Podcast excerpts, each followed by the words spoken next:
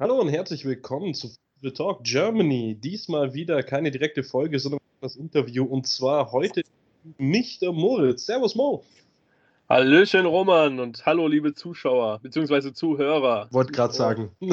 Passt ja nicht ganz so.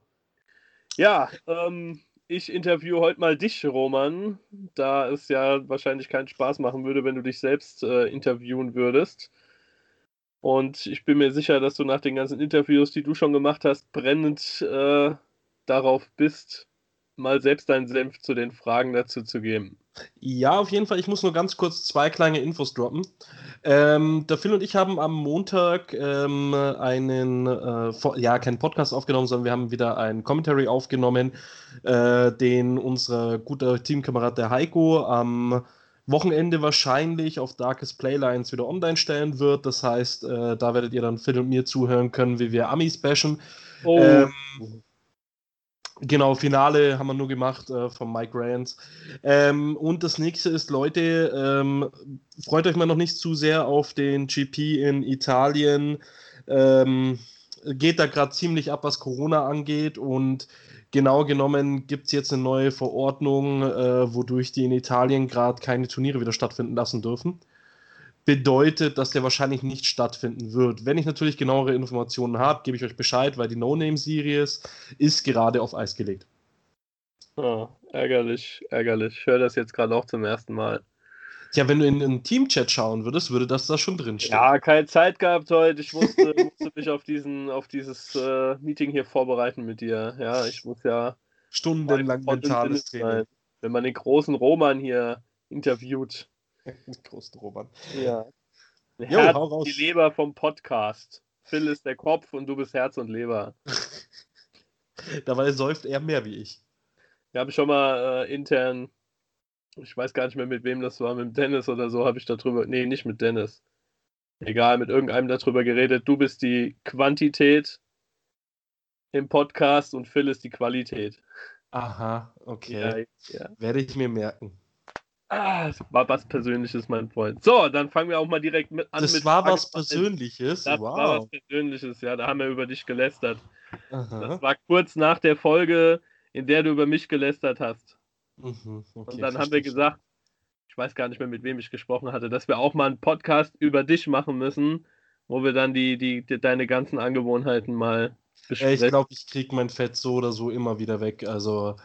Aber das gehört ja dazu in der, Natürlich. In der, in der guten Community. Ähm, gut, fangen wir mal direkt an mit Frage Nummer 1, mein lieber Roman. Was fasziniert dich an großen Turnieren? Also ich würde mal sagen, auf der einen Seite auf jeden Fall das Kompetitive. Also ich bin ja kein äh, Spieler, der die Card Games, also ich habe ja schon viele Card Games gespielt und ich war immer derjenige, der dann auf große Events mitgefahren ist, weil mich interessiert hauptsächlich äh, das Kompetitive. Ähm, ich habe aber dann durch Force of Will dann noch eine andere Seite kennengelernt und das ist die Community. Also äh, hier zum Beispiel mit dir, Mo, äh, bei dir Sparrows essen oder zusammen dann was abends trinken gehen in die Shotsbar. Ähm, oder hier mit dem äh, Phil zusammen äh, am See chillen, testen, auf die Events fahren. Ähm, das habe ich erst wirklich durch äh, Force of Will kennengelernt. Bei was jetzt du sagst, du hast schon viele TCGs gespielt. Welche TCGs hast du denn schon alle durch? Äh, Yu-Gi-Oh!, Pokémon, Naruto, Dragon Ball, ähm, Duel Masters, dann Magic, äh, ja natürlich Force of Will, ähm, das alte Digimon, das neue Digimon werde ich auch anfangen, äh, dann ein bisschen Schwarz-Weiß, ja eigentlich im Endeffekt so gut wie jedes TCG, das es gibt. Ich improvisiere hier mal ein bisschen rein. Warst du schon mal auf anderen TCG Groß-Events erfolgreich? Ich meine, du bist ja jetzt in, bei Force of Will schon äh, einer der, der größeren Nummern, würde ich mal behaupten. War das bei einem anderen TCG ebenfalls der Fall? Äh, ja, in Yu-Gi-Oh! aber nicht ganz so erfolgreich wie bei Force of Will weil Yu-Gi-Oh! halt immer noch mehr Glück-based ist wie Force of Will. Ähm, nee, ich habe äh, bei Europameisterschaften äh, Top 32 belegt, äh, Top 16, YCS ähm, Mailand, äh, ich weiß nicht mehr wann genau das war, 1500 äh, Mann, da würde ich 12 da. Also ich äh, hatte schon immer das Kompetitive einfach im Blut, ich wollte immer vorne mitspielen. Bei Yu-Gi-Oh! war das halt leider nur nie so möglich, weil es halt wirklich mehr Glück basiert ist wie Force of Will. Okay, aber um nochmal Werbung für die geile Community Force of Will zu machen, Force of Will ist schon das erste TCG, was sich community-mäßig so anzieht. Ja. Ja. Auf jeden Fall, weil äh, ich gebe da gerne das Beispiel von Mailand damals. Das war mein erstes Mal auf einer YCS mit äh, Top 16 und äh, nach dem Turnier oder während den Tops standen dann ein paar von den Münchnern, die mich eigentlich sehr gut kannten, dran und habe dann solche Kommentare abbekommen, ja, ohne, ohne zu cheaten hat der das garantiert nicht da hochgeschafft. Oh, und. Richtig, und die kennen mich und ich denke, Mo, wenn du mich kennst, dann weißt du, äh, dass es für mich nichts Ärgeres gibt wie sowas. Ja, natürlich. Aber das war doch nur Münchner. Ich meine, die, die, die, ja. Ja, es ist, es ist egal. Gegen Erdl, du, aber die Münchner sind schon komisch. Ähm, ja, wo, äh, äh, das ist, Hertel, der meldet sich auch wieder nicht. Das ist wieder typisch Hertel. Falls du den Podcast hören solltest, was ist jetzt mit Terraforming Mars am Samstag? Oha, ja, das, das, den wird er nicht hören. Aber wenn, wenn der Terraforming Mars äh, verweigert, dann werde ich den mal anschreiben und den mal zur Rechenschaft ziehen. Also das geht nicht. Das ist nicht okay. Ja, weil er hatte sich extra das Wochenende freigenommen. Du wolltest ja eigentlich auch kommen, aber Corona-bedingt äh, wegen deinem Job geht es jetzt gerade leider nicht. Und, ja, leider. Äh, deswegen habe ich ihn gefragt, ob wenigstens er kommt, aber ich kriege keine Antwort. Typisch Härte. der Pisser, Mann. Ja, das ist typisch Härte. Der ist immer busy, Mann. Der hat mehr zu tun als sonst jemand. Ich glaube, kein Student arbeitet so viel wie der. nee, nee, nee, anders, anders, anders. Äh, kein Student nimmt äh, sein Studium einfach nur so ernst oder so wichtig wie er. Das stimmt, ja. Also arbeitende Studierende, arbeitende Studenten sind ja schon extrem selten. Also hier in Mainz ist ja auch kein Student arbeitet. Keiner. Und wenn, sind die irgendwo angestellt und kriegen Geld, aber arbeiten tun die trotzdem nicht. so. Okay. Next. Machen wir mal weiter hier. Ähm, seit wann spielst du denn Force of Will? Und äh, gut, die, die, die Frage, seit wann fährst du auf große Events, hat sich, glaube ich, erledigt. Ich nehme an, du fährst seit, seit du Force of Will spielst auf große Events. Ähm, ja, also äh, grundsätzlich, wenn man äh, die Frage stellt, seit wann ich auf Groß-Events fahre, dann seitdem ich 14 bin. Das hat mit Yu-Gi-Oh! angefangen. Ähm, ich habe Force of Will begonnen Ende 2015 mit einem Starterdeck. Habe dann 2016, äh, gerade wo der Alice Cluster begonnen hat, mit diesen ganz vielen Set-Releases, dass das vierte Set von Grimm noch kam und dann das, die ersten zwei von Alice sofort rauskamen. Da habe ich dann äh, wirklich angefangen zu spielen. Habe dann bei der Deutschen Meisterschaft meine erste, ähm, mein erstes Force of Will Event gemacht. Bin, glaube ich, Platz 34 geendet. Äh, wurde in der letzten Vorrunde weggecheatet, was man mir erst im Nachhinein gesagt hat und blöd gelaufen. Ja, ja. Klingt, äh, geil, klingt die, einfach geil. Äh, das war die Huan Long Zeit mit Reflect. Und mein Gegner hat äh, die ganze Zeit die Karten, wenn er mit Reflect gefiltert hat, hat er sich bestimmte Karten andersrum in das Deck reingetan und hat dadurch immer gewusst, wo welche Karte sozusagen dann ist weil er sich das halt so gemerkt hat und hat dann ein bisschen geschaffelt und äh, ein anderer äh, Mitspieler aus Kempten hatte das gesehen, aber hatte nichts gesagt. Und äh, war halt schade, aber mein Gott, ist halt so. Weißt du noch, wer das war? Können wir direkt hier an den Pranger stellen. Nee, äh, äh, der spielt nicht mehr. Das ist, äh, spielt keine Rolle. Der ist schon lange nicht mehr dabei. Ich glaube, das war auch sein letztes Event. Ich habe den seitdem nirgendwo mehr gesehen. Boah, der wurde bestimmt um die Ecke gebracht. Nee, da war ich nicht dran. Filmmafia. ähm, ja, genau. Und dann die erste deutsche Meisterschaft, also die erste äh, deutsche Meisterschaft, die ich mitgespielt habe, war auch die letzte deutsche Meisterschaft. Und äh, seitdem äh, habe ich eigentlich so gut wie kein Event mehr ausgelassen, außer es ging zeitlich wirklich nicht oder ich war gebannt. Ja, das war doch diese, diese eine deutsche Meisterschaft, von der du redest, war doch in Kassel, oder? Äh, ja, genau, das, äh, die deutsche die, Meisterschaft. Die nicht stattgefunden hat. Nein, nein, nein, nein, nein, das war ein GP, der nie stattgefunden hat. Achso, okay. Aber reden wir jetzt, reden wir jetzt nicht drüber, weiter drüber hier. Das ist ja alter Hut. Das ist ja schon langsam verjährt. Ja. So, ähm, ja, Roman, Frage Nummer drei. Was ist dein bevorzugter Spielstil und natürlich, warum ist der das? Ähm, also, alle, die mich kennen, wissen ganz genau, ich kann mit Agro nichts anfangen. Ich bin einfach zu blöd, Agro zu spielen. Das ist meine Aussage immer wieder. Äh, deswegen bin ich sehr froh, dass ich meinen Trainingspartner Benjamin Tanner habe, der mich mit Agro die ganze Zeit verprügelt. Weil als Control-Spieler, der ich bin, ist es, äh, glaube ich, mit eins der hässlichsten Matchups gegen Agro zu spielen.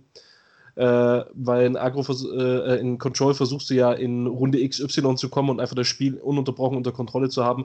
Und Agro versucht halt genau diese Lücke, um die Zeit, die du brauchst zum Aufbauen, zu nutzen.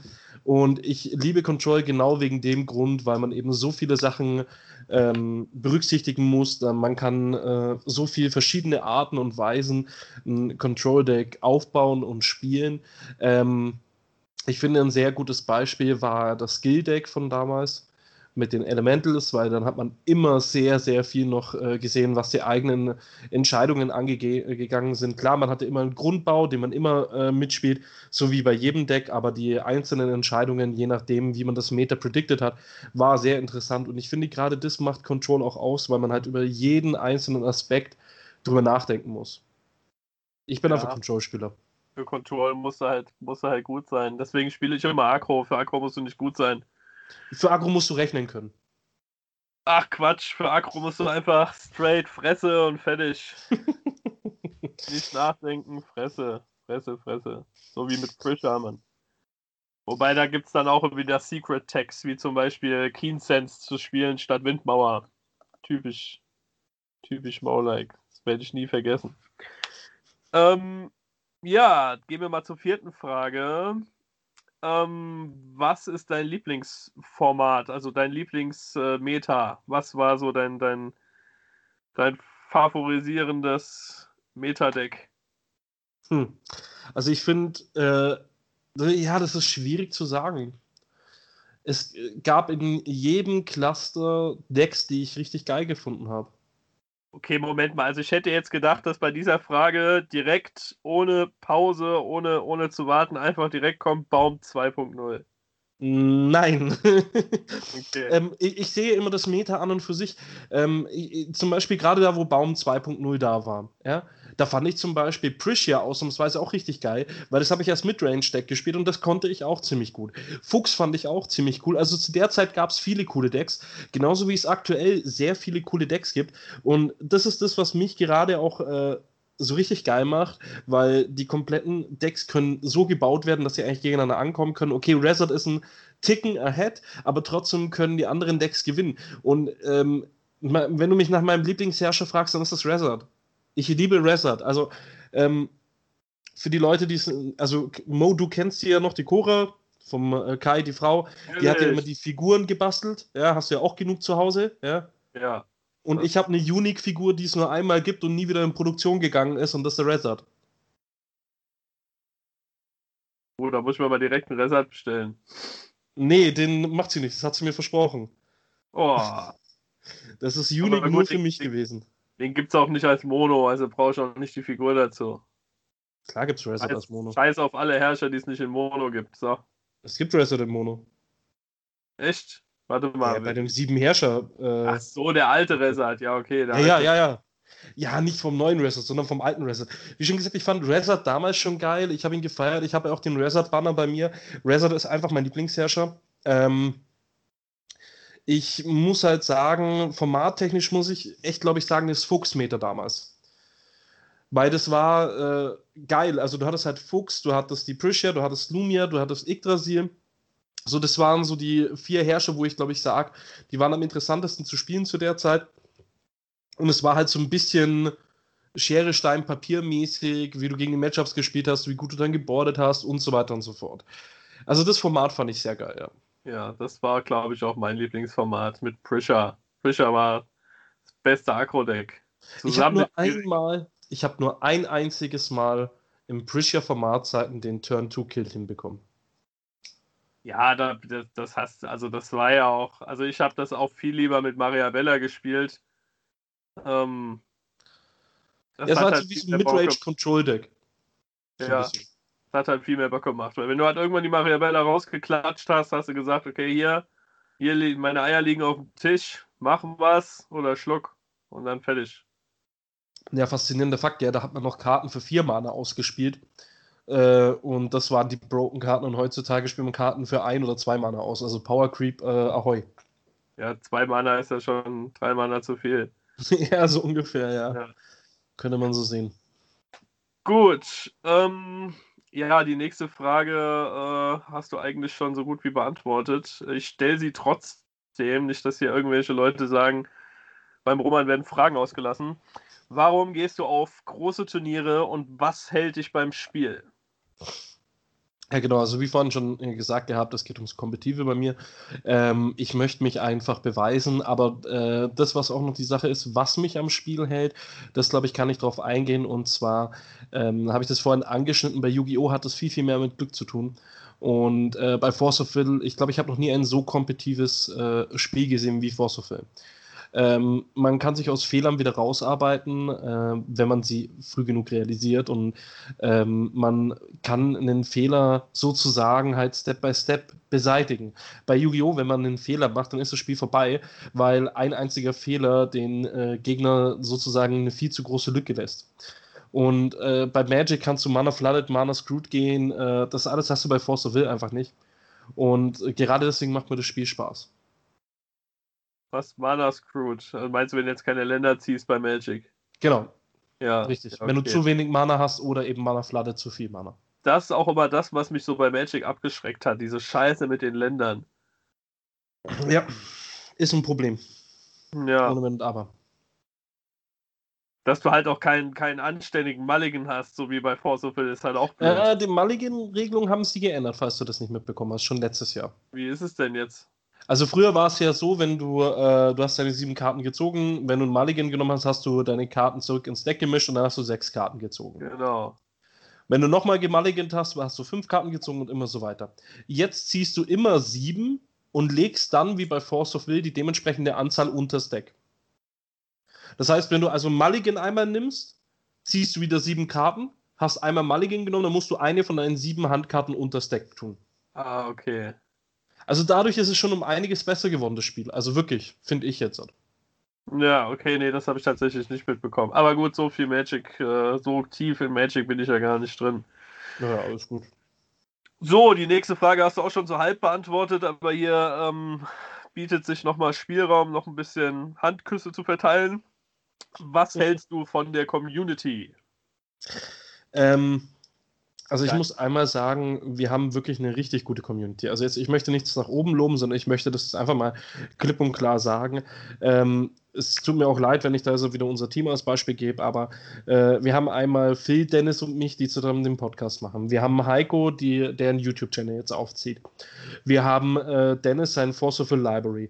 Dennis sitzt auch immer sofort dran und programmiert das Lecky-Update. Ähm, Dennis ist auch ähm, wirklich sehr viel aktiv in Force of Will, äh, grundsätzlich so von Global und so weiter und versucht den Leuten zu helfen. Ich glaube, das versuchten einige von uns, ich meine, ich versuche das auch immer wieder. Ähm, es gibt natürlich, äh, wie in jeder Community, schwarze Schafe, da brauchen wir nicht drüber diskutieren. Da werde ich auch nicht genauer drauf eingehen, äh, da ich auch der Meinung bin, dass jeder seine eigenen Erfahrungen machen soll. Ähm, aber dennoch muss ich sagen, im Großen und Ganzen, ich kann meinen Ordner auf einem GP liegen lassen und zehn Minuten später hinkommen und die Karten sind noch da. Und ich glaube, das ist eine Aussage genug, die man äh, nicht über jedes TCG treffen kann. Habe ich dir mal die Geschichte von dem Bobas in Frankfurt erzählt, 2000, wann war das, 2017? Nee, hast du nicht. Da habe ich, äh, da, also das war da, wo man diese Decks tauschen musste. Mhm, ja. Ich hatte, ich hatte Kaguya 1 gespielt. So, und hab, äh, also gegen Child. Und hab dann im ersten Spiel, habe ich halt gegen mein Deck gespielt. Man hat ja, glaube ich, das erste gegen sein Deck gespielt. Genau, richtig. Irgendwie so war das. Ich so. war selber nicht da. Hab dann mit Child habe ich es geschafft, äh, halt natürlich keinen Orb zu bekommen. Und mein Gegner hat direkt mit Kaguya 1 äh, ist richtig ausgerastet, hat direkt den ganzen Scheiß runtergelegt und hat mich in Turn 2 oder so quasi dann schon äh, ja so in die Situation gebracht, okay, jetzt kannst du eigentlich aufgeben, ja. Mhm. Dann das zweite Game, ähm, spiele ich mit meinem Deck und es lässt mich einfach übel im Stich. Gegner startet direkt irgendwie mit Doppelorb bei Child, was schon richtig eklig ist und ist halt komplett ausgerastet. Und ich war so angepisst und habe dann das zweite auch noch irgendwie richtig dumm verloren und war richtig sauer und bin dann mit Kai, bin ich dann in Frankfurt durch die Stadt gelaufen. Und wir sind auch was essen gegangen, irgendwie zwei, drei Stunden oder so, um mich halt abzuregen. Und irgendwann gucke ich in meinen Rucksack und sehe, dass Ich hatte so eine große Deckbox, wo halt drei, vier Deckboxen reinpassen. Und die waren nicht da. Und da war ein komplett ausgefoiltes Fuchs-Deck drin mit Fuchs-Mono, komplett ausgefoiltes Prisher-Deck mit Prisher-Mono und mhm. noch zwei, drei andere teure Decks. Ja, und äh, wir kommen dann einfach nach ein paar Stunden, kommen wir dann wieder auf den Eventort und die Deckbox stand einfach auf dem Tisch nebendran. Die hat irgendjemand dahin getan. Das heißt, die Deckbox hat jemand hochgenommen und weggetan und hat sich das nicht quasi nicht, nicht geklaut. Bei Yu-Gi-Oh! das wäre ja nach einer Minute wäre das alles weg gewesen. Ja, auf jeden Fall. Alles noch da. Also da machst du auch heute noch drei, drei Kreuze im Kalender, Mann, wenn ich an diesen Tag denke. Ja, äh, community-technisch, ich glaube, ich habe die Geschichte jetzt eigentlich schon oft genug erzählt, aber ich werde sie im Kurzen und Ganzen nochmal anreißen. Auf der Weltmeisterschaft 2018 ähm, habe ich einen Spieler in Japan kennengelernt, den Kevin Burton. Ähm, der hat die letzten Jahre dann in Amerika gelebt, ist jetzt wieder nach Japan gezogen, also er wohnt in Japan. Ähm, mit dem bin ich dann eigentlich jeden Abend im Akihabara unterwegs gewesen, haben zusammen was gegessen, waren in der Shisha-Bar, haben zusammen was getrunken, ähm, haben uns auf der Weltmeisterschaft auch äh, getroffen gehabt. Äh, der hat ein bisschen ähm, Jeff geholfen, da so ein bisschen äh, auszuhelfen hinter den Tresen und dann hat er sogar Interviews gemacht und hat mich dann auch mit ins Interview mit reingenommen. Damals habe ich die Geschichte dann auch erzählt, dass ich das ganz toll fand und dass das einfach die Force of Will Community bedeutet, weil ich bin mit ihm und zwei Chinesen, die ich nicht gekannt habe, einfach essen gegangen. Hey, was ist das für eine Aussage? Weißt du, wie ich meine? Und ich glaube nicht, dass ich das bei Yu-Gi-Oh! könnte oder äh, bei einem anderen äh, Turnier auf dieser Ebene. Ja, stimmt. Also Yugi habe ich ja selbst mal ein bisschen, klein bisschen gespielt sind halt viele, viele, viele kleine Kinder. Nee, es geht mir noch nicht mal um die kleinen Kinder. Also, ähm, gerade zu der Zeit, wo ich gespielt habe, vielleicht sind die Namen auch noch ein Begriff, äh, so Umut, Fabian, Sascha, also die ganzen großen Spieler. Ich bin mit denen auch ein, immer irgendwie befreundet gewesen, oder was heißt befreundet? Also, äh, so auf Events, diese Eventfreundschaften kennst du ja. Ja. So, äh, und da war das auch so, aber wir sind nie am Abend irgendwie zusammen was essen gewesen oder sowas. Oder sind was zusammen trinken gegangen. Also das kannte ich wirklich erst durch die Force of Will Community. Oh. Und das ist das, was ich einfach meine. Also die Force of Will Community ist da schon ein Ticken genialer und ich finde es halt zum Beispiel auch ziemlich geil. Ähm, du kennst ja garantiert einen Kaninchenoper.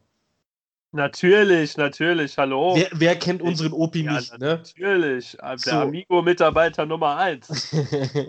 ähm, auf jeden Fall hat der Karl mir nur geschrieben gehabt, dass Opi vielleicht mit nach Italien kommen möchte.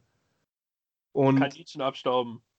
Ich finde es einfach nur geil, dass halt äh, jemand, also Obi, ich weiß, du hörst den Podcast, also das hast du mir mal gesagt und äh, verstehe das jetzt nicht falsch, aber ich finde es einfach geil, wie jemand wie du erstens bei dem Spiel bist, weil du halt im Endeffekt so überhaupt nicht in die Szene äh, reinpasst, weil wir halt doch um einiges jünger sind und man kann halt sagen, dass es vielleicht dann auch einige Leute erschreckt. Dennis zähle ich nicht mit rein, der ist noch viel zu jung Dennis vom Mind her. Ja, aber der, der, der, ist, der ist vom geistigen Level her noch viel, viel jünger, weißt du, wie ich meine? Der, ja, der, der passt, der passt da zu uns rein. Dennis sieht aus wie 20 ich, ich habe mit dem Opi habe ich auch schon ein paar Mal zusammen geredet, wo ich noch geraucht habe, ich mit ihm noch eine geraucht. Äh, wir haben auch schon ein paar äh, Spiele miteinander gehabt und ich finde es einfach geil, dass er dann auch sagt, hey, okay, pass auf, in Deutschland ist gerade nichts, komm, ich komme mal mit ins Ausland. Finde ich einfach eine geile Sache, finde ich klasse von ihm und wenn Italien stattfindet, freue ich mich echt drauf, dich mitzunehmen. Ja, ja. coole Sache. Aber klar, Kaninchenoper, das ist auch den, den glaube, der war, der ist doch auch immer auf allen deutschen Events dabei, oder? Das ist eine der ersten Leute, die ich kennengelernt habe. Ja, ja, und äh, Kaninchen-Opi äh, wird sich wahrscheinlich äh, freuen. Also hypothetically speaking, ne? So dieses Set, das kommende Set. Ja. ah, ja. Gut, dann machen wir mal weiter. Jetzt kommt äh, eine richtig gute Frage für dich, mein Lieber. Okay, jetzt kommt's. Hau raus. Was müsste man und mit Mann könnte man auch Amigo sagen. Was müsste man machen, um das Spiel wieder nach vorne zu bringen? Okay, wie viel Zeit hast du? ja, ich weiß nicht, mir egal. Also Punkt Nummer eins, Amigo abschaffen. Amigo ähm, sieht dieses Spiel nicht mehr als eine lukrative que äh, Geldquelle, sonst äh, hätten sie erstens äh, den Vertrieb nicht an Spielhaus, ist zwar eine Tochterfirma von sich, abgegeben, äh, aber dennoch, äh, das ist eine Sache. Dann ist es im Endeffekt noch ein Angestellter, der sich um den kompletten Force of Will-Bereich kümmert. Beim dem ganzen Stuff, der da eigentlich anfällt, ist es viel zu wenig. Ähm, auch wenn sie irgendwas anderes sagen würden, ich habe diese Info aus einer sehr guten Quelle. Ähm, spielt auch keine Rolle, ähm, aber ich, ich werde es nicht auf Amigo rumreiten. Was man machen müsste, um dieses Spiel wieder nach vorne zu bringen. Erstens, äh, so wie äh, No Name und äh, Forceville Italy zusammenarbeiten. Äh, Forceville Italy, die offizielle Seite, arbeitet mit dem Team No Name zusammen. Äh, es werden äh, die kompletten Turniere von No Name von äh, Forceville Italy etwas unterstützt, indem sie zum Beispiel Coverage anbieten, äh, auf ihrer Italy-Seite dann überhaupt Coverages wieder machen, die einfach Sinn und Verstand haben. Geht mal auf die Forceville Deutschland-Seite. Ähm, die letzten Artikel und Coverages, die sind einfach sowas von für den Arsch und sowas von alt. Es gibt's gar nicht. Ähm, das äh, Turnier der Marburg Cup, wo der Phil ja organisiert hat, also mit einer der Hauptorganisatoren war, ähm, wollten wir ja den kompletten Coverage-Bereich, wollten wir ja auch, dass äh, Amigo einfach online stellt. Da haben sich strikt geweigert. Sie machen es nicht. Also für mich geht es echt darum, sie sollen endlich mal hergehen und äh, sich mehr um das Spiel kümmern. Es kann nicht sein, dass ich auf einer Leipziger Buchmesse bin, äh, alle meine Brettspiele hoch anpreise, für jedes einzelne Brettspiel einen Typen dastehen habe, der dieses Brettspiel den Leuten zeigt, ähm, aber keinen Promoter für Force of Will dastehen habe. Da steht ein Display und zwei Starterdecks. Ich habe ein Foto bekommen. Es war nicht mehr. Oh, ähm, das sind Sachen. Amigo ist der Falsche dafür. Wenn ich mir äh, äh, Game Trade anschaue, äh, also hier Italien, äh, die schauen, dass die GPs immer auf irgendwelchen Events sind, wie die Leipziger Buchmesse. Sie schauen immer, dass sie nebenzu noch einen Promotion-Stand neben dem GP haben, an dem x Leute sind, die die Card Games an die Spieler bringen oder halt an Neulinge bringen und es ihnen zeigt. Ähm, Sie fahren in Läden, sie haben zur Corona-Zeit Promotion gemacht und so weiter und so fort. Die Promotion für First of Will ist einfach in Deutschland eingerostet und total tot. Ja? Ich glaube, die meisten Spieler, wenn du fragen würdest, ähm, die früher mal Force of Will gespielt haben oder wenn du überhaupt in äh, Communities, wo gerade aktuell kein Force of Will gespielt wird, fragst, hey, äh, kennst du das Spiel Force of Will? Dann würde die Antwort kommen, wie, das Spiel gibt's noch? Ja, das Spiel stirbt, schon seit Jahren. Richtig, das Spiel stirbt schon seitdem es auf den Markt gekommen ist. Das sagt jeder. Ja, ja natürlich. Ähm, trotzdem überlegt das Spiel immer wieder. Ja? Und ich sage auch, dass es in einer sterbenden Position ist. Ja? Aber ich sage nicht, dass es untergeht. Ja? Ich sage ja einfach nur, dass es, wenn es so weitergeht, ununterbrochen so weitergeht und das über Jahre, dass das Spiel irgendwann mal im, Versand, äh, im Sand verlaufen wird und nicht, weil die äh, Spieler nicht da wären, weil ich glaube, die Grundspieler-Base wird immer da bleiben. Das Problem ist bloß, irgendwann mal sagt eine Firma, die äh, einfach kein äh, Gewinn draus bekommt, also gerade weil ja die neue Firma iSpy hat ja das Produkt gekauft und möchte dieses Produkt ja wieder nach vorne treiben. Wenn aber dann der Support in Deutschland immer schlechter wird und sie sehen, dass es in Italien oder sonst wo immer noch besser wird, dann glaube ich, wird Deutschland keinen Support mehr erhalten. Wenn es nicht nach oben geht. Müssen wir, müssen wir noch mehr ins Ausland fahren. Ja, aber das ist ja nicht das Ziel. Ich, ja, ich, natürlich ich, nicht. Ich, ich würde auch gerne äh, sowas wie die No-Name-Series machen. Ja? Ähm, also eine Team New Frontier Series. Das Problem ist bloß einfach, dass wir in, in, Deutschland halt ein bisschen andere Gesetze haben. Da müssten wir uns dann mal nochmal informieren, wie das ist mit äh, hier Preisgeldern und so weiter und so fort. Ich meine, hey, es gibt jetzt bei der No Name Series gibt es jetzt halt einen 1000 Euro Amazon-Gutschein. Es ist im Endeffekt Bargeld, ne? wenn wir mal ehrlich sind. Äh, weil es gibt zählt, immer was, was du auf Amazon zählt, brauchst. Zählt, zählt glaube ich, zu, das, zu Sachpreisen Gutscheine. Ja, müsste man sich aber informieren, dann könnten wir das auch auf die Beine stellen. Dass man in den kompletten Stores deutschlandweit immer wieder kleine Events macht, so wie Snowname macht. Ja? Und genau sowas bräuchten wir auch wieder. Und meiner Meinung nach, aber da, nee, die Frage kommt später äh, mit deutschen Meisterschaften, Europameisterschaften, äh, da werde ich später noch was sagen, aber das ist ja, meiner Meinung nach auch sehr wichtig. Ja, genau, richtig. Also mehr Promotion, ähm, die kompletten äh, Stores müssen mal wieder wachgerüttelt werden, so hey, dieses Spiel gibt es noch, ihr könnt dieses Spiel anmelden. Ähm, die Promotion Decks, die es jetzt die neuen gibt, ich habe noch nicht gehört, dass sie in Deutschland irgendwo erschienen sind. Hast du in deinem Laden schon gehört, so hey, wir haben Promotion Decks bekommen? Nee, leider nicht. Nee, das hat noch kein Laden deutschlandweit gehört. Ja? Ähm, aber die Promotion Decks, die gibt es ja jetzt halt auch schon wieder ein halbes Jahr lang. Ja, Amigo hält sich bei sowas halt immer schön bedeckt. Möglichst ja. wenig Infos, dass man nichts Falsches sagt. Ja, aber das ist etwas, das falsch ist. Man muss mehr mit der Community reden. Und ich glaube, gerade mit unserer Community kann man richtig gut reden. Ich, ich, ich denke zum Beispiel, wenn man zu der Community sagt, hey, passt auf, wir versuchen den GP, also das hätten sie jetzt vor Monaten gesagt, äh, als Beispiel haben sie, hätten sie gesagt, hey, wir versuchen den GP im August an dem und dem Wochenende in der und der Stadt abzuhalten. Okay? Einfach nur diese Information gedroppt. Und selbst wenn die zwei Wochen vorher gesagt hätten, Leute, wir dürfen es Corona-technisch leider nicht machen, wäre alles in Ordnung gewesen, weil sie mit uns gesprochen hätten. Okay? Aber ja. das Problem, was einfach Amigo aktuell macht, ist immer die Fresse halten. Hey Leute, ihr wisst, wie ich denen auf den Sack gehe. Und ich habe ihnen erst äh, vor einem Monat geschrieben gehabt, ja, ja, äh, wir, wir, werden da noch Informationen zu, äh, äh, bekannt geben und so weiter. Wir müssen erst mit Japan Rücksprache halten. Ähm, dann haben sie äh, auf den Wirt geschoben, dass das Masters nicht stattfinden kann.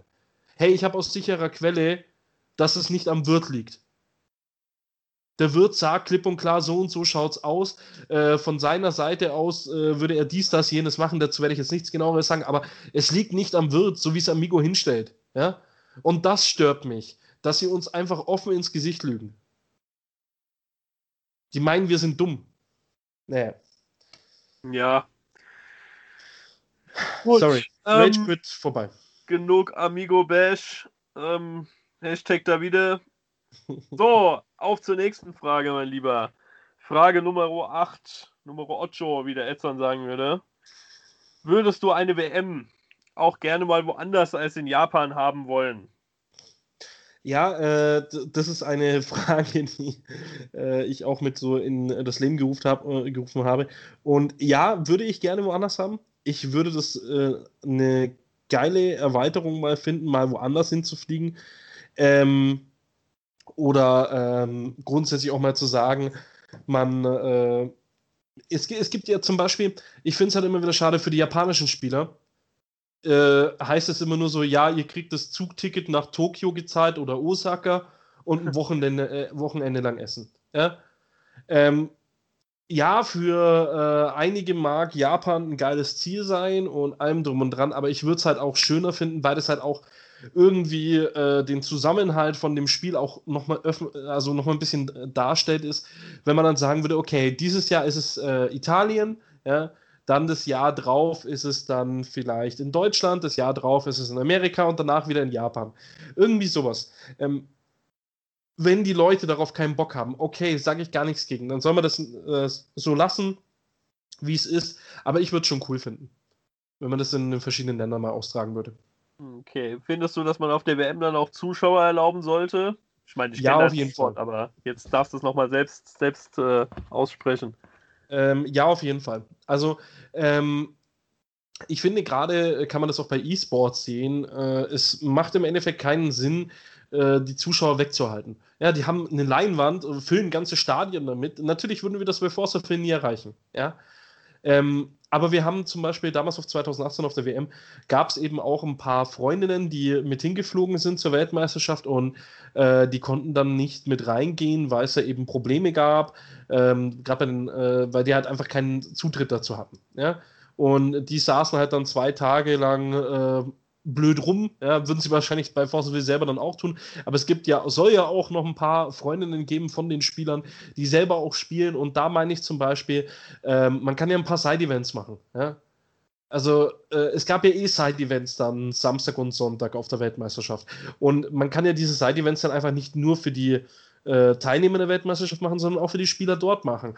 Oder äh, zumindest sage ich mal, was halt auch interessant ist, weil gerade äh, Iceby hat ja argumentiert, dass sie die äh, Weltmeisterschaft die kompletten Qualifiers, also die Paid-Invites und die Invites reduziert haben, weil es halt zu teuer ist. Ähm, wenn ich das Ganze offen mache und dann vielleicht einfach nochmal äh, 30, 40 Spieler einfach so mit hinfliegen und dann noch einen kleinen Eintritt zahlen und dafür eine exklusive Promo kriegen, die sie nur auf der Weltmeisterschaft bekommen, weil die Promo, sind wir mal ehrlich, kostet so einem äh, Produzent einfach so gut wie gar nichts. Ja, ja das stimmt. Ähm, Und die Leute würden es geil finden. Sie würden auch 30, 40 Euro für den Eintritt zahlen, kriegen die exklusive Promo, äh, können dann noch ein bisschen an den Event äh, zuschauen, können ihre Leute anfeuern, äh, können vielleicht an dem Side-Event mitspielen, wo sie nochmal ein bisschen Geld mit reinbringen. Damit könnte man auch wieder sozusagen den Haushalt für die w WM ein bisschen runterschrauben.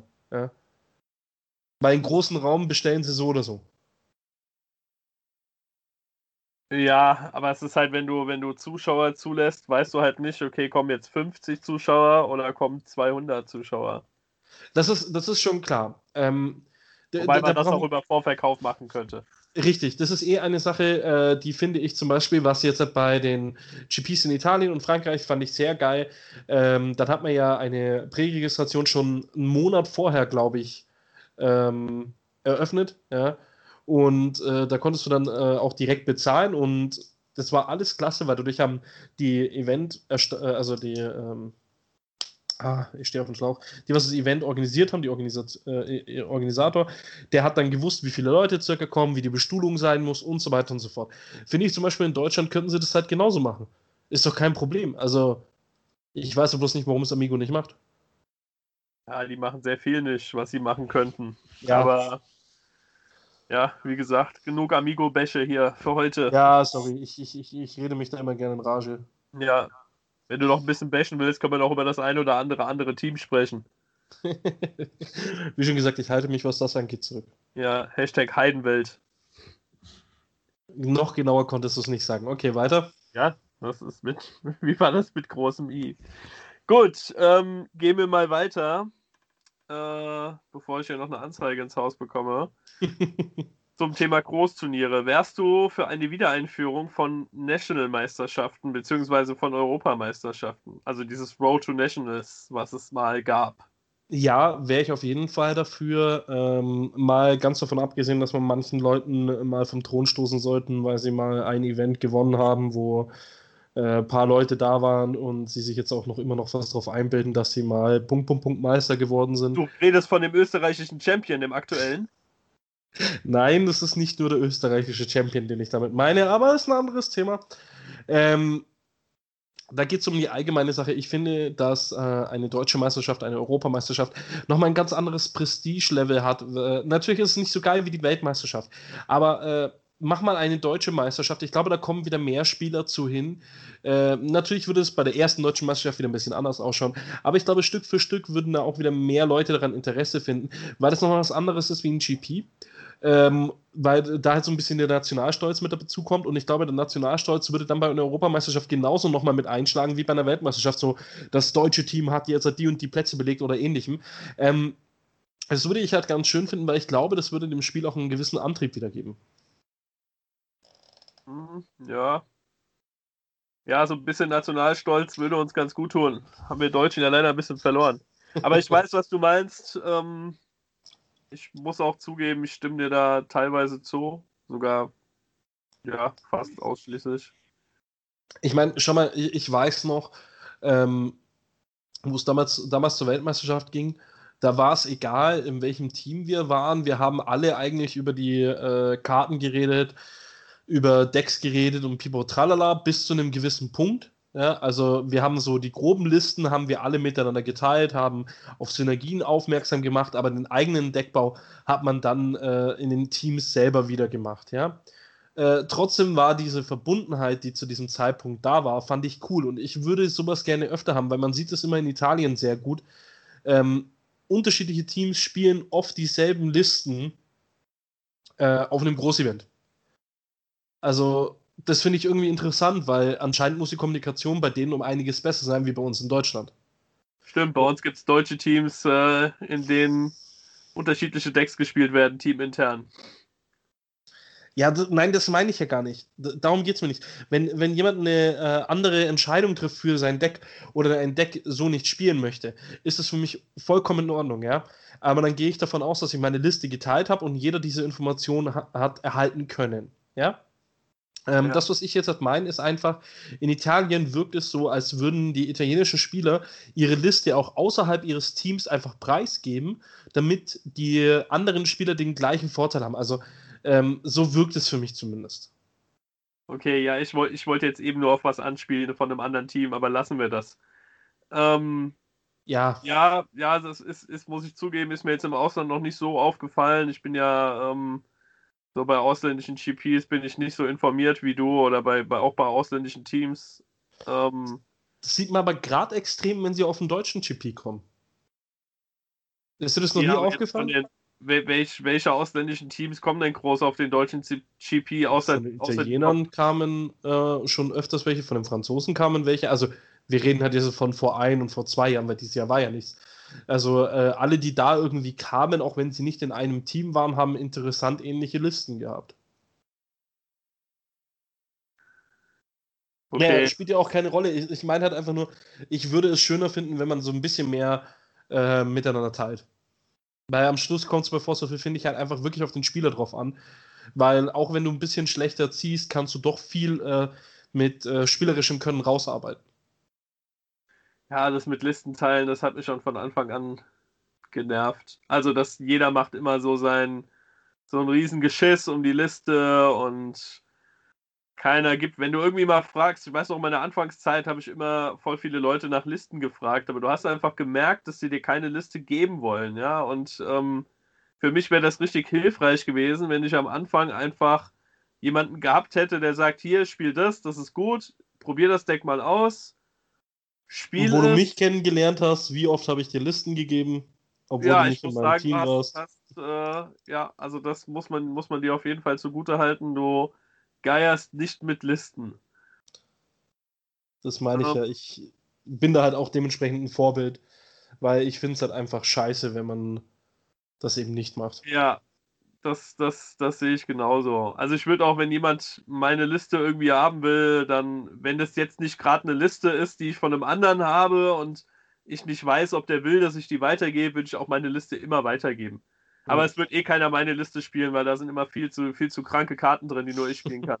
Hashtag Rad zum Beispiel. Ja, ja, ja, warte mal, warte mal, warte mal. Wer hat dich auf Frage gebracht? Weil du mit Sicherheit, der Frage habe Doch, ich, ich habe das Brunhilde Radeck damals gespielt gehabt, was ich, ich und Benny in Top 16 gespielt haben. Wann das Ra kam, Ra kam doch schon vor Brunhilde raus, oder?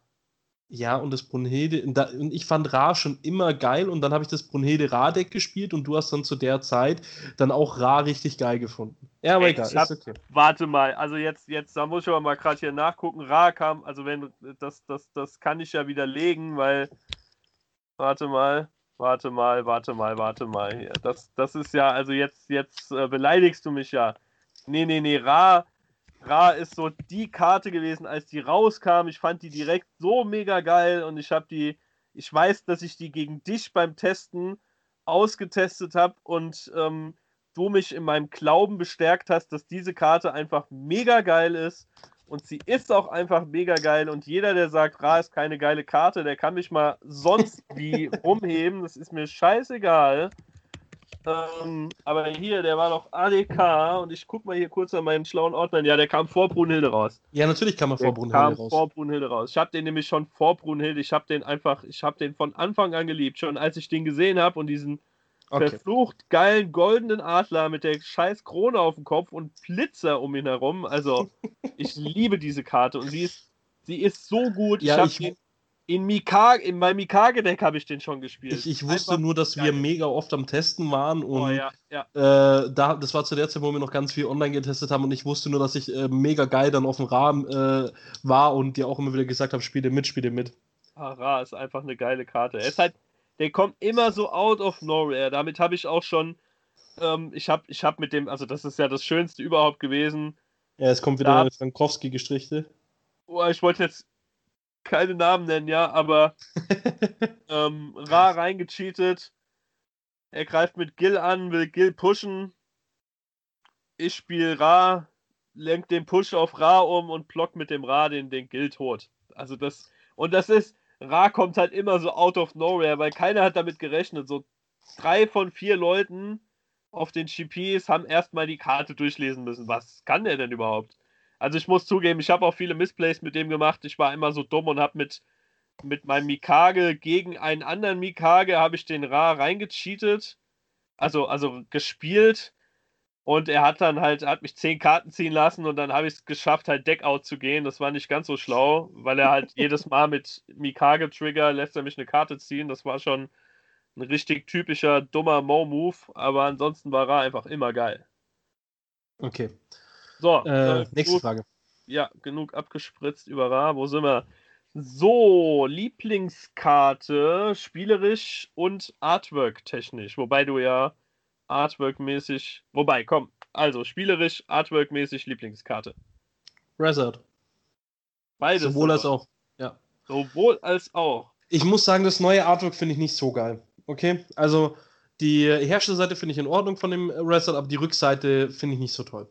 Ähm, ich finde einfach nur, wenn man sich das alte Artwork anschaut, mit dieser giftgrünen Sense, mit den Flügeln, er schaut einfach mega geil aus. Und dazu hat mir Reset halt immer Spaß gemacht zum Spielen mit der Stealth Ability, dass du die Karten wieder runtersetzt mit Razor, Melder. Äh, fand ich halt immer geil. Ich bin gerade, ich äh, gucke gerade bei Force of Will System. Ich habe vergessen, wie der alte Reset aussah. Ja, der sieht schon cool aus mit den Flügeln. Ja, also ich finde, der alte Reset, die Verstreckerseite schaut einfach mega geil aus. Ähm, und ich äh, finde halt einfach schade, dass sie äh, das Artwork so ein bisschen so abgewandelt haben. Ja, weil es vom Zeichenstil halt einfach. Ja, Muss stimmt, der neue sagen. sieht schon, sieht schon von der, von der Art her ganz anders aus. Wie sah ja. denn der BFA-Vollstrecker aus? Ah ja, okay, nicht ganz so cool. Nee, äh, ja genau, also äh, zum Beispiel beim äh, Resort sieht man halt, die Resonatoren waren auch alles so in diesem Artwork. Ähm, wie ich es eben gerade eben gemeint habe. Äh, bloß dann der BFA, ja, der war so ein Fall für sich, okay. Äh, war halt einfach so eine Erinnerung nur an ihn und dann der neue Resort finde ich halt einfach, die Vorderseite schaut schon noch vom Zeichenstil so ein bisschen so aus, aber äh, die andere Seite ist halt, die Flügel sind plötzlich anders, äh, so ein bisschen, ja, ich weiß nicht, ich finde nicht so gelungen. Die Sense haben sie halt anders gemacht. Da, da, da rege ich mich halt so ein bisschen drüber auf. Ah, der Wingolf-Fresser sieht fett aus, der Rezo. Der, äh, der aus der Dreier? Ja. Ja, der schaut richtig geil aus. Schau genau. ich mir gerade an. Gen gen genauso wie, äh, leider sieht man das halt bei dem Herrscher von äh, dem ersten Reset nicht so gut, deswegen da habe ich ja den Banner bei mir hängen. Äh, den finde ich richtig geil, also äh, der schaut genauso artwork-technisch geil aus. Also ich fand Reset hat Artwork und äh, spielerisch halt immer geil. Ähm, ich muss auch ehrlich sagen, ähm, wie du vorhin schon angesprochen hast, ich bin kein Fan von den meisten Artworks von Force of Will. Ich mag dieses mega tittenlastige nicht, ähm, dieses mega arschlastige, diese Artworks, wo die Menschen eigentlich nicht überlebensfähig wären, weil die Hüfte. Ja, gut. Ja. Willst du mich jetzt runtermachen oder was? Nee, dass du darauf stehst, ist ja okay, aber du hast doch mich mal nach meiner Meinung gefragt. Nee, das zählt aber nicht. ja, ist okay. Wer Nein zu Arsch und Titten sagt, der hat verloren, mein Freund. Nein, ich finde Arsch und Titten geil. Ja? Also ich, nein, ich finde Ärsche geiler ah. wie Titten. Ohne Wenn und Aber, ja. Ähm, aber ich finde diese übertriebene Darstellung auf den Force of Will-Karten einfach nicht gut. Ja, äh. Ich meine gerade. in diesem Moment. Äh... Egal. Lassen wir es einfach so stehen. Arsch und Titten sind geil und fertig. so, wo wir gerade hier beim Thema äh, Wingolf-Fresser, sieht super geil aus, sind, äh, passend zur Frage Nummer 11. Würdest du die Wingolf-Box-Reihe wieder wollen? Ja, auf jeden Fall. Ähm, natürlich ist es jetzt wieder eine andere Zeit, aber zum Beispiel, wo Wingolf 1 rauskam, äh, waren ja die Steine recht teuer. Also äh, die Dual Stones. Also, was heißt recht teuer? Also für das damals billige Force of Will Kartenspiel waren die Steine mit circa 10 Euro das Stück und je nachdem von spielbar her mit 15 Euro schon verdammt teuer. Muss ich ja. ehrlich sagen. Und äh, deswegen war halt diese Wingolf-Box ähm, eine sehr gute Alternative, weil du halt dort äh, mit zwei Boxen deine kompletten Steine hinbekommen hast. Gut, ich muss jetzt sagen, ähm, das mit dem, wir verweiblichen alle Charaktere und bringen daraus eine Box raus, muss jetzt nicht unbedingt sein. Ich finde nur einfach, es wäre schön, abgesehen von den Boostern, ähm, noch so ein Fertigset ab und zu mal mitzubekommen, wo. Es kann von mir aus zum Beispiel auch eine, eine Wingolf-Box kommen, die sich äh, Wanderer Stable nennt. Ja? Weil wir haben viele neue Spieler, die einfach äh, keinen Bock haben, sage ich jetzt mal unbedingt, sich die kompletten Stables daran zu kaufen, weil äh, auch wenn die meisten Karten im Wandererformat ziemlich billig sind, ja, wenn ich aber dann trotzdem bei 10.000 verschiedenen Händlern bestellen muss, dann kostet mich das am Schluss doch einiges an Geld. Ähm, einfach nur, weil der Versand so verdammt teuer sein würde. Und ich glaube, eine Wingolf-Box, wo ähm, einfach die Wanderer Stables drin sind, ja, wie zum Beispiel Laurin für Aerospell oder irgendwie sowas, Siege vom Wind und Licht, äh, ja. Keys Call, äh, sowas in diese Richtung, wo diese Stables drin sind, äh, vielleicht mit einem speziellen Artwork und du müsstest halt diese Box dann zweimal kaufen, damit du ein Playset von hast. Äh, Glaube ich, wäre ganz cool eigentlich. Ja, das finde ich, find ich sogar tatsächlich eine gute Idee. Also ich bin ja kein Freund von der Wingolf-Box, aber so wie du es gerade erklärt hast, wäre das, wär das sogar richtig gut. Ja, und das nächste, was man halt mit der Wingolf-Box auch noch machen kann, man kann aufs Meta eingehen. Also äh, sagen wir mal, äh, ich merke nach zwei Sets äh, von dem aktuellen Ding, es geht in die und die Richtung. Ähm, dass wir bräuchten jetzt halt irgendwelche speziellen Sachen, die man dagegen haben muss. Oder zum Beispiel ähm, in der Wingolf-Box alle zwei Jahre dann bestimmte Stables mitbringen, die dann immer wieder legal sind, sodass man sagt, okay, ähm, dieses Mal bringt man Keys Call, ja, weil es in dem Cluster keinen Keys Call gab, aber man braucht was gegen Automatic Abilities. Ähm, Im nächsten Cluster, wenn man wieder sieht, Automatic Abilities haben sie wieder mal übertrieben stark gemacht. Dann bringen sie halt das Gefängnis im Mondsee. Dass sie halt immer ein bisschen auch mit den Wingolf-Boxen auf das aktuelle Format und Meta eingehen und versuchen, das wieder in eine langsamere Richtung zu lenken. Ja, gut, das kann man ja aber auch mit Reprints machen. Ja, genau, aber ähm, das, das Problem äh, ist ja, dass ein Set ja, schon lange vorher äh, designt und gedruckt wird. Ja? Also, ähm, wenn wir fiebern jetzt gerade eben auf äh, das erste Set hin äh, vom nächsten Zyklus, ja? Leute, das nächste Set, das zweite Set, ist schon längst wieder unterwegs zu Amigo, Italien oder sonst irgendwas, weil die den ganzen Rotz übersetzen müssen. Ja, natürlich. Und kurz nachdem wir das erste Set bekommen haben, geht das zweite Set in Druck, ja, und das dritte ist schon entwickelt wieder in den Startlöchern. Aber bei einer Wingolf-Box wäre das doch genauso. Nein, nicht unbedingt. Wenn du eben die Wingolf-Box mit Reprints machst, ja, dann ist auf ein Meter einzugehen recht schnell möglich. Verstehst du, wie ich meine? Du sagst ja dann nur, okay, pass auf, in die Wegolf Box kommen diese 40 Karten. Ja? Wir haben die Karten ja schon, wir brauchen keine Karten dafür designen. Äh, wir schicken das jetzt in den Druck. Wir brauchen auch niemanden mehr, der das übersetzt, weil das ist ja auch etwas, was ziemlich viel Zeit raubt. Weil die müssen das ja an die verschiedenen Unternehmen schicken und die müssen das dann übersetzen. Und meistens machen das nur ein, zwei Leute und dann übersetzen wir 100 Karten, bringen die Layouts wieder in richtige äh, Form und Farbe, in Anführungszeichen. Das dauert einfach. Ja? Und mit einer Wingolf-Box könntest du recht schnell eingreifen. Verstehst du, wie ich meine? Ja. Ja, aber, natürlich. Aber ja. ich, in der Praxis denke ich, wird das dann halt nicht so einfach, weil du halt so eine Wingolf-Box eigentlich auch nur einmal im Cluster rausbringen kannst. Richtig, aber du kannst sie halt dann einfach immer zu einem Zeitpunkt rausbringen, wo dann diese Karten nötig wären. Oder zumindest äh, müsste man halt einfach mehr Playtesten, um also ich glaube einfach, dass bei iSpy keine Playtester vorhanden sind. Ich glaube, die ja. entwickeln einfach die Karten, hauen sie auf den Markt und die Sache ist gegessen. Ich glaube, da sind wir uns alle einig. Sonst würden nicht äh, solche kranken Synergien, wie sie manchmal da sind, erscheinen. Ähm, davon aber mal abgesehen, äh, auch die Wingolf-Boxen sowie die Wingolf 3 fand ich ein geiles Produkt. Ähm, nur leider waren halt viele von den Karten nicht so gut und ein paar waren wieder recht gut. Also da muss man halt dann wieder sagen, so da muss man halt schauen. Ähm, man muss, sollte sie halt wieder verhältnismäßig gut machen, damit sie wieder gespielt werden. Aber sie dürfen nicht broken sein. Aber da sind wir wieder beim Thema Playtester. Ist also wieder ein bisschen schwierig das Thema. Aber ja, ich wäre für Wingolf-Boxen. Hm, okay. Kommt noch eine Frage zu Starterdecks? Zu Starterdecks? Ähm, eigentlich nicht, nee. Dann, ja, dann, dann, dann sage ich jetzt ganz kurz was dazu. Ich hatte nämlich die Diskussion erst mit dem Viktor, einen unserer treuen Hörer. Ähm, Victor, ich bin da ganz zu 100% deiner Meinung. Ich finde es kacke, dass es dieses Jahr keine Starterdecks gibt. Ähm, ich kann irgendwo die Firma zwar ein bisschen verstehen, weil sie halt jetzt sagt, in dem einen Jahr bringen sie Starterdecks, versuchen Leute damit anzufixen und im zweiten Jahr versuchen sie das Set wieder zu verkaufen und dann in dem Jahr drauf fangen sie wieder mit Starterdecks an. Aber gerade aktuell, wo wir ja so schwierig haben mit äh, Spielern neu finden, äh, würde ich jedes Jahr Starterdecks bevorzugen.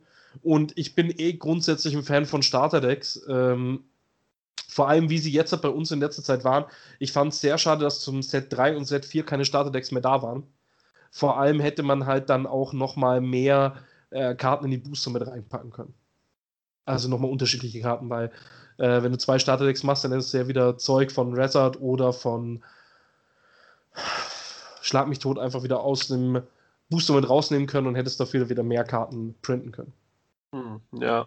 Ja, ich tatsächlich auch. Also aus Sammlersicht ist es natürlich schön, keine Starterdecks mehr zu haben, weil das immer halt, ja, du brauchst, also jetzt beim letzten war es ja so, dass jede Karte immer nur einmal in voll drin war. Das heißt, du musstest dir, wenn du alles in Full Art Playsets haben wolltest, vier Starterdecks kaufen, aber ja. Oder in die Interaktion mit Freunden gehen. Oder die Interaktion mit Freunden gehen, genau. Aber wir sind alles Nerds, wir haben keine Freunde. Ähm, und interagieren tun wir auch erst recht nicht. Aber wir hatten das, wir hatten das auch im Laden öfter, dass jemand kam, der hat sich ein Magus Starterdeck gekauft und ja, ist Zweiter geworden einfach. So. Warum nicht? Also die, die Starter jetzt aus, aus dem Alice Origin fand ich, die waren noch stark. Also du konntest damit einfach, du konntest es dir kaufen und konntest mitspielen und mit viel Glück konntest du dann halt auch wirklich gegen die krassen Metadecks gewinnen. Ja. Also nee, also ich muss ehrlich sagen, ich hätte äh, gerne die Starterdecks wieder. Ja, ich auch. Jo, weiter. als Frage aufgeführt hier. Aber egal, dann hätten wir das aufgeklärt. So, Frage Nummer 12, die vorletzte Frage. Was erhoffst du dir vom nächsten Cluster? Äh, was ich mir vom nächsten Cluster erhoffe. Äh, besser designte Karten. Ähm, nicht äh, übertrieben, dass es in, auf einen Herrscher dann münzt ähm, ich hoffe, dass das nächste Cluster wieder relativ ausgewogen wird und dass sie halt bloß diesmal vielleicht keinen Fehler äh, wieder mit einbauen. Oder zumindest, wenn sie einen Fehler machen und merken, dass ein gewisses Deck zu stark wird, äh, dann vielleicht hergehen und äh, früher ein Banning machen würden. Das finde ich ist bei Force of Will leider ein zu niedriges Thema. Also ich, ich weiß, das ist jetzt wieder ein Beispiel aus Magic, aber Magic offiziell gesprochen ist jeden Montag Announcement für verbotene Karten oder nicht. Jeden Montag. Zu 90 Prozent äh, ist es so, dass halt dann Montag einfach nur die Nachricht kommt, es gibt keine Änderungen. Ja? Aber es gibt einfach diesen kontinuierlichen, jeden Montag gibt es die Möglichkeit, dass etwas passieren kann. Und dadurch können sie schnell auf Sachen eingehen und können dann Sachen halt schneller verbieten. Das hm. finde ich sehr gut. Ja, das sollte man bei Force of Will auch so aufnehmen. Mir schießt gerade eine Frage in den Kopf, Roman. Wir hatten Hau mal was. privat darüber geredet, das ist bestimmt schon über ein Jahr her. Was für eine Spielmechanik fandest du denn bisher am besten und würdest sie dir wieder zurückwünschen? Sofort die Styles und die Standby. Find die mega geil.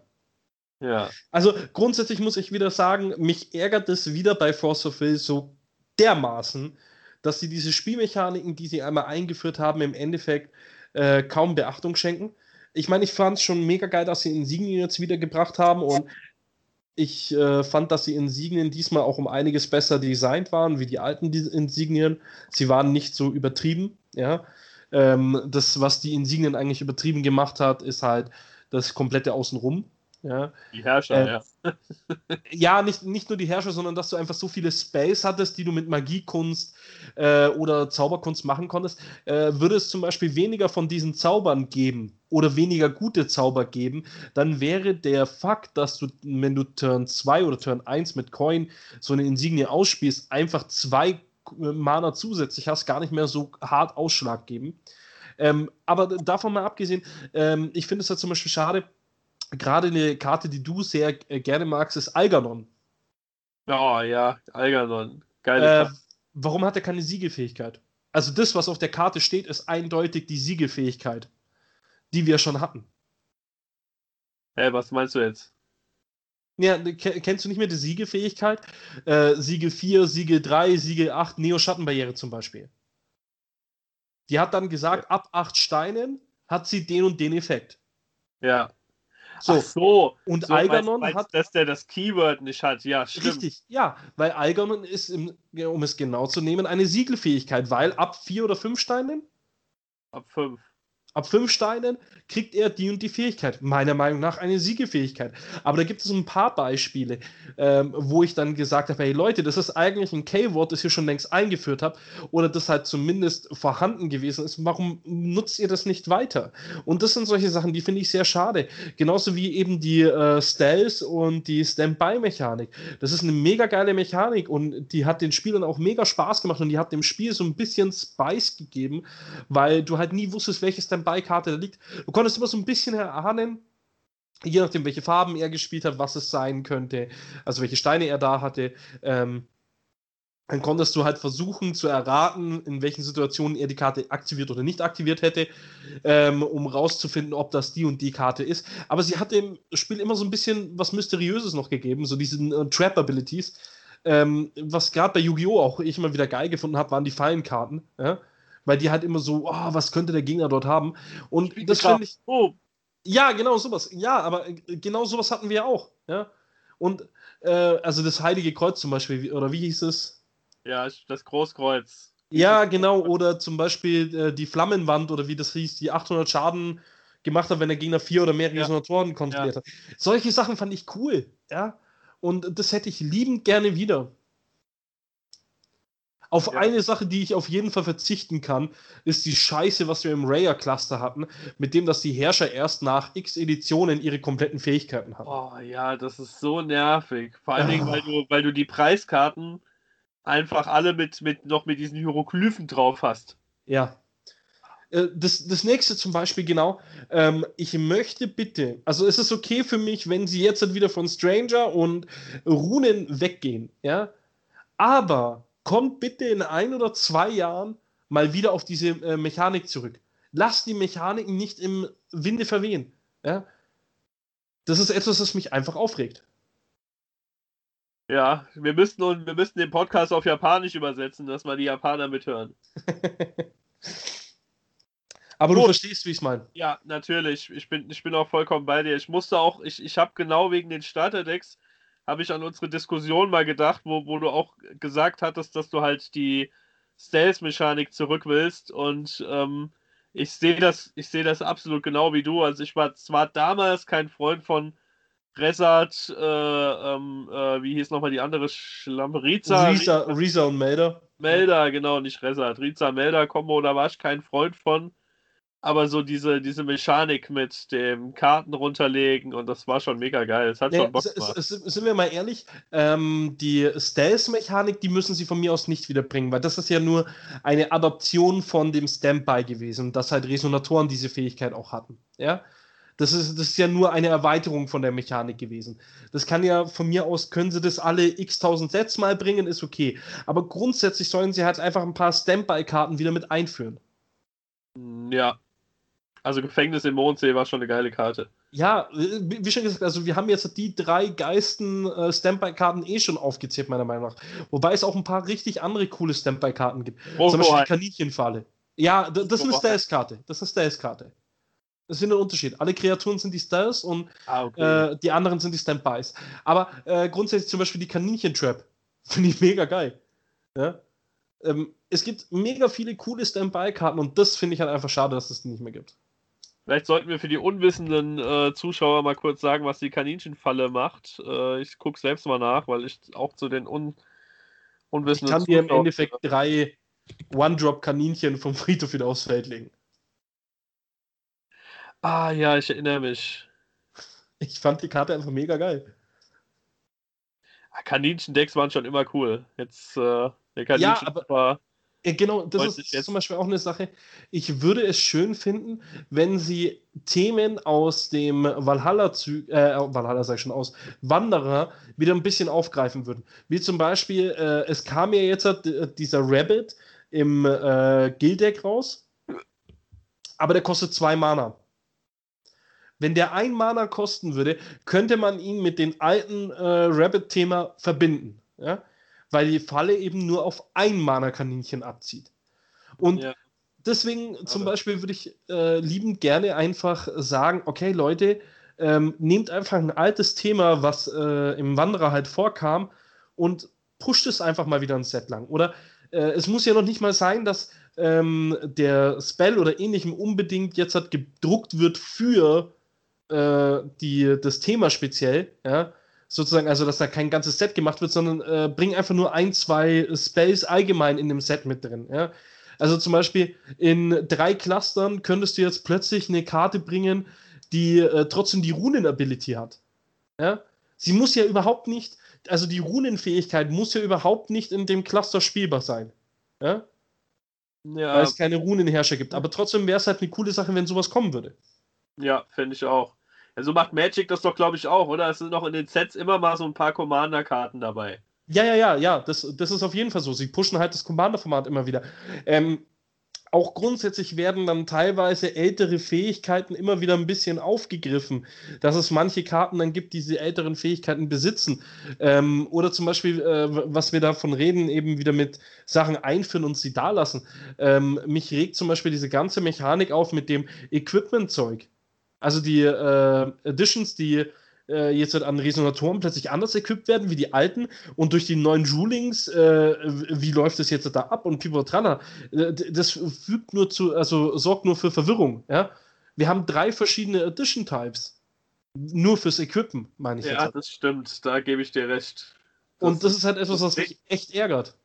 Regeltechnisch ist bei Force of Will manchmal echt Ebbe. Ja, also da, da, das sind dann einfach so bestimmte Punkte, wo ich einfach sage, hey, das könnte man besser machen und deswegen sage ich, Leute, setzt euch ein bisschen, bringt einfach irgendwelche Playtester mit rein, die von Anfang an mit dabei sind und dann würde das Spiel auf jeden Fall besser funktionieren. Ja, das Märchenzeitkomitee kann ja dann Spieltester machen. Naja, wenn sie uns diese Aufgabe übergeben würden, würden wir das zu 100% machen und wir würden das auch ernst nehmen. Wenn die zu uns sagen, hey, pass auf, hier sind äh, die aktuellen Dateien, ihr kriegt das Zeug äh, zwei Monate bevor äh, das überhaupt irgendwer anders zu sehen bekommt, äh, testet den Scheiß, schaut, ob das irgendwie funktioniert. Und äh, danach äh, gebt ihr uns die Info. Und wenn ihr irgendwelche Fehler findet, sagt uns Bescheid. Und ich schwöre dir, in, am selben Tag, wo wir diese Datei bekommen würden, ja, hätten Dennis und ein anderer Kollege aus dem Wandererkomitee den Lecky-Link online gestellt und das komplette Wandererkomitee würde jeden fucking Abend äh, eine Riesendiskussion im Wandererkomitee haben, ob das so funktioniert oder nicht. Hm. Mal für die, für die, ich weiß nicht, ob das Wandererkomitee, ob das schon mal erwähnt wurde in den Podcasts. Äh, magst du zu dem Wandererkomitee mal was sagen, was genau das ist? Also das Wandererkomitee wurde schon öfters erwähnt und wir haben da auch schon mehrmals äh, unsere Problemchen erwähnt, aber ich werde es nochmal kurz zusammenfassen. Ähm, es gab früher ein äh, weltweites Wandererkomitee, wo äh, nichts mehr gemacht worden ist. Also die Amerikaner wollten eigentlich nur ihre Meinung durchsetzen und haben nicht auf die Wünsche der äh, europäischen äh, Spieler gehört gehabt. Deswegen hat das europäische äh, Team sozusagen sich aus diesem Wandererkomitee verpisst, hat dann gesagt, okay, wir machen jetzt ein eigenes Wandererkomitee mit zwei Personen pro Land ähm, ziehen dieses ganze Wandererkomitee jetzt auf. Es fehlen immer noch Leute, aber wir äh, überlegen halt wirklich drüber, wer damit reinpassen könnte und wer nicht. Ähm, wir versuchen, verbotenen Listen äh, zu erstellen im Wandererformat, die auch Sinn und Verstand haben. Ja? Uh, by the way, nebenzu Amigo-Bashing. Amigo ist das einzige Land, also Deutschland ist das einzige Land, das unsere Wandererliste nicht jedes Mal aktualisiert, beziehungsweise noch nie aktualisiert hat und unsere Wandererliste nicht annimmt. Jedes andere Land, Italien, Frankreich, Spanien, alle ja, nehmen unsere Listen an. Wie viele sind da drin aktuell? Du sagst zwei pro Land? Äh, einen Moment, da muss ich jetzt sogar äh, kurz die, das Wandererkomitee aufrufen. Ich bin mir gar nicht sicher, wie viel genau wir sind. So. Irgendwo sieht man da Mitglieder. Gruppenmitglieder ansehen. Ach Gott, es ist mir keine Zahl dabei. Ich singe in der Zeit ein bisschen, um die Zeit zu vertreiben. La la la la la. la 13 la, sind wir aktuell. Was? Perfekt. 13. 13. Genau. Okay, da fehlt aber dann einer. Nee, wir, äh, es fehlen noch mehrere. Ähm, die Sache ist nämlich zum Beispiel die, Ryan Mais ist trotzdem zu uns mit dazugestoßen weil er auch mit dem Wandererkomitee da drüben nicht unbedingt zufrieden ist und versucht so ein bisschen die Amerikaner äh, von unserer Liste zu überzeugen. Äh, hat man ja auch gesehen gehabt auf dem äh, GP, der vor einiger Zeit war, wurde, war auch ein Wanderer-Side-Event und da haben sie unsere Liste genommen und nicht die amerikanische Liste. Ähm, und dazu haben wir noch zwei aus äh, China mit dabei die äh, versuchen äh, da auch mitzuarbeiten, weil sie die Liste von uns auch mittlerweile übernehmen. Also wo? Alter Mo, du bist der Einzige, der das anders ach, ausspricht. Ey, du bist keiner, der Einzige, du bist der einzige China, Spacken, der das nicht auf die Reihe kriegt, normal China auszusprechen. Aus Bayern sagen China, Mann. Das ist Na, nicht nur die Penner aus Bayern, wirklich überall. Ich habe so viele Freunde von mir in letzter Zeit gefragt, ja, weil Ey. mir das so auf den Nerv geht. Ja, Und weil die alle aus Einzige, kommen, der das, Ach so, und der Österreicher hier aus Wien ist aus. Ja, ist egal. Ey, das ist ähm, ja noch mal was anderes. Die Österreicher der, der, der kompletten Rad ab. Ja, dann hörst du von mir aus auch mal Alliteration am Arsch an, wo der eine äh, in Köln wohnt, der andere äh, wohnt in äh, Neustadt. Ähm, dann hörst du dir äh, zum Beispiel gemischtes Hack an, wo ein Berliner mit dabei ist und der spricht China normaler aus wie du. Ey, du willst mir nicht erzählen, dass jemand von Neustadt an der Weinstraße China sagt. Aber Doch. egal, lassen, was? Lassen wir das Thema. Ich möchte, möchte nur sagen, schreib ihn an und frag ihn, wie er es nennt. Ey, das glaube ich ja. Das, dann ist das aber, dann, dann, dann, dann ist das, das, das kann überhaupt nicht sein, Mann. wenn, du, wenn du hier in die Kirche gehst, Mann, und sagst, äh, hallo Herr Pfarrer, ich, heute ist Sonntag, ich gehe mal in die Kirche, der haut dir auf die Fresse. ja, das liegt dann an euch und nicht am Rest Nein, von Deutschland, das liegt an euch. Kirche, Mann. So. Ja, ich müsste Philipp sagen, er muss sich die, diese paar Minuten vom Podcast anhören. Ja, das, das geht sich schon aus. ähm, Gut, eine Frage habe ich noch, so zum Thema Podcast. Erzähl doch mal, wie es so zu diesem Podcast kam. Oder hast du das schon mal in einem Podcast erzählt? Ich muss sagen, ich habe nicht jede Folge gehört. Boah, du Frechdachs. Das du Frechdachs. Ja, aber ey, ich habe bestimmt 80% der Folgen alle gehört. Ja, trotzdem nicht jede Folge gehört. Was soll ja, das? Ich fahre nicht, nicht, nicht viel Auto in letzter Zeit. Und es kam auch Quality Land 2 gerade raus. Das bin ich aktuell am Hören. Quality Land 2, das kenne ich nicht.